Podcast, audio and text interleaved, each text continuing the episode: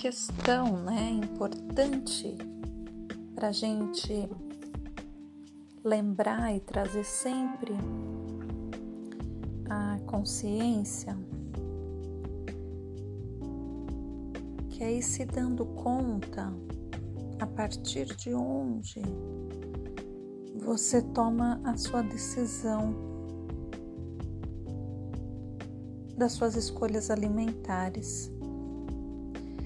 Sempre tem um pensar que embasa um fazer, né? Então, o seu comer ele está ancorado num jeito seu de olhar para a alimentação. Até o não pensar sobre isso, vamos dizer assim, já é uma postura em relação ao seu fazer. O fazer a forma como se come, né? Então, quando a gente fala de tornar o comer algo refletido, a gente fala de você começar a perceber o que que a comida representa na sua vida e quais são as, as verdades, as crenças, as, os valores ali que você tem em relação a isso. E toda vez que você procurar observar ou modificar, transformar o seu jeito, o impacto do seu jeito de comer no seu corpo, na sua vida, não vai bastar você procurar um, uma técnica, uma ferramenta, uma dieta ou uma academia, vamos dizer assim. Você vai precisar rever os seus padrões de crenças que estão sustentando a sua ideia de comer, o seu comer. E aí, sem julgamento,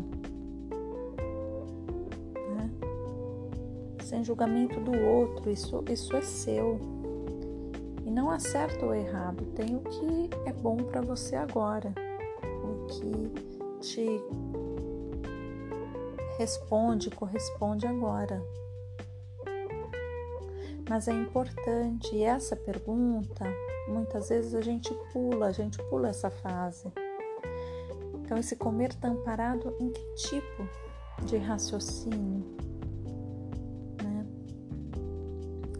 E às vezes a gente não faz como profissional, não faz essa pergunta para a pessoa e a própria pessoa não se faz, e ela confia numa técnica. E é por isso que as técnicas não dão tão certo, elas não se sustentam, porque a cultura ali não foi observada, né? Então, se na minha realidade de hoje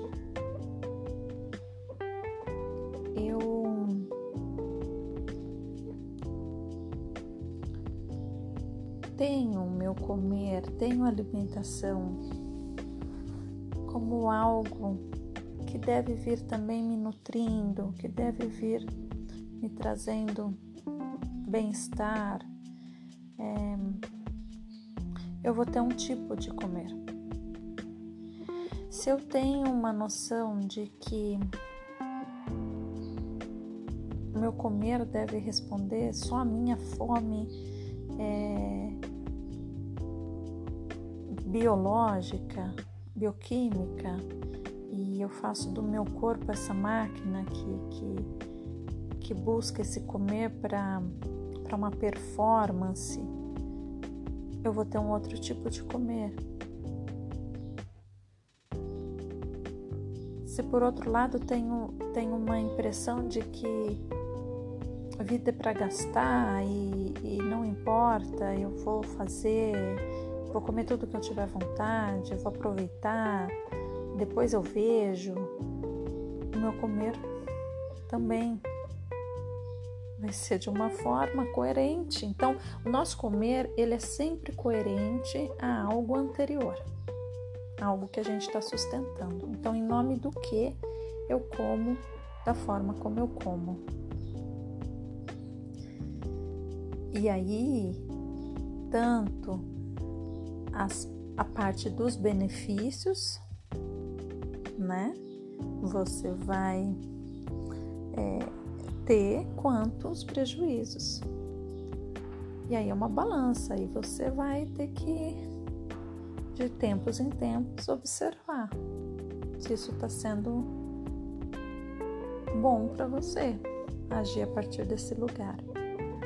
Então, quando a gente fala em revisitar esse comer, em trazer uma reflexão, em trazer uma consciência alimentar, é, propor uma consciência é, no momento presente, uma consciência corporal, a gente está falando da gente visitar esses lugares a partir de onde parte o meu cuidado com o meu comer, meu cuidado com o meu corpo. Então, na minha proposta, a pessoa nunca vai chegar e vai receber a partir de uma conversa rasa, um, uma proposta em que eu vou fazer com que ela siga algo, não. Ela vai ser levada a refletir sobre como ela quer construir esse comer, né? Que significado que tem, em nome do que que ela está procurando a mudança é, e o que teria que ser mexido para que essa mudança ocorresse e levando também a reflexão é, de, de quão sustentável são os motivos pelos quais ela quer fazer, né? Então, a ideia disso é a gente poder limpar esse campo do comer e, e fazer com que comer volte a ser algo prazeroso, sem culpa, ao mesmo tempo que comer volte a ser um cuidado amoroso para consigo mesmo. Então, tirar o comer do âmbito do controle, levar para o âmbito do cuidado. E aí fazer todo esse trabalho, né, que eu tenho chamado de limpeza do campo alimentar. Sobretudo para as mulheres, o comer ele vem com uma atmosfera é, de muita culpa, de muita pressão, de muita regra, de muita confusão, assim como o próprio corpo, né? Esse corpo, o corpo da mulher sofre uma pressão muito grande para se encaixar, para se adequar. E acaba que o nosso comer também. Então nós temos uma pressão para que o nosso comer também se encaixe, se adeque. Então é sobre isso. O Nutri Primordial ele vai tentar nos levar para esse lugar onde a gente se apropria do próprio comer, sabe? Volta para esse lugar de onde eu posso me apropriar, ter intimidade com o meu comer e poder saber dele, poder aproveitar e poder é, saber o momento, o que, quanto. É um trabalho muito bonito, um trabalho que traz é, muitos benefícios, que precisa de tempo, porque é uma reflexão, mas que certamente é bastante liberadora. Que maravilha! Então é sobre isso. Nós vamos estar aqui nessa sequência de podcasts do Nutrir Primordial, Escutas do Comer, Pausas para Nutrir, em que eu vou trazer vivências, experiências, práticas e reflexões para esse campo, ao mesmo tempo fundamental, primordial, mas bastante contaminado por questões